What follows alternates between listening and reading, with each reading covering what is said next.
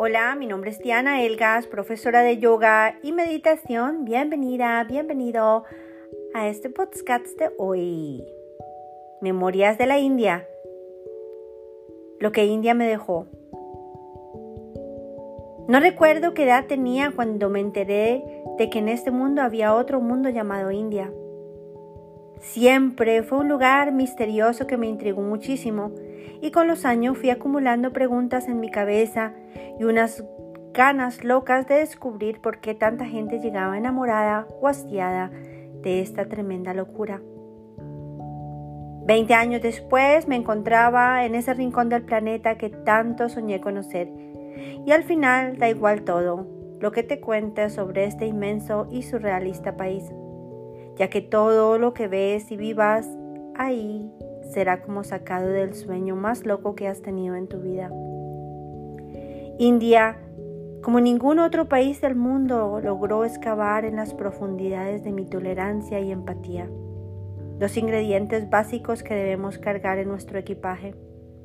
India puso en jaque mis prejuicios y redondeó mi cuadrada mente occidental. En India, Comprendes lo relativo que puede llegar a ser el orden, lo limpio, el caos, la pobreza y hasta el sentido común.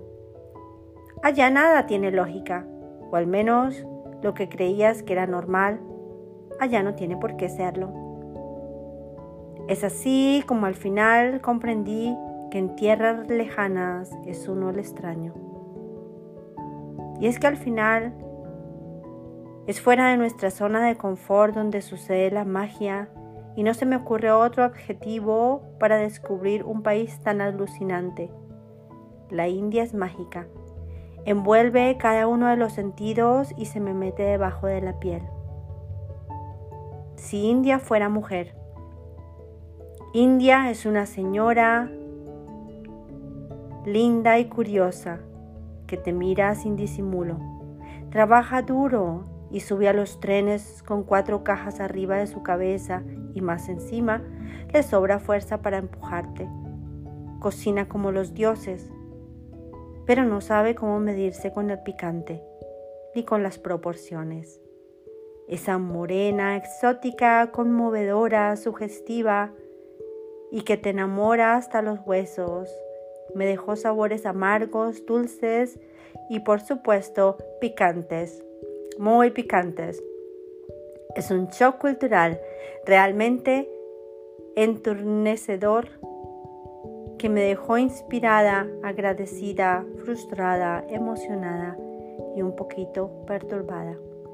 Porque India representa un viaje hacia otro planeta y termina siendo un viaje hacia un lugar bastante confuso. También un viaje hacia nuestro interior. Nos vemos en el próximo podcast. Saludos a todos los viajeros. Namaste.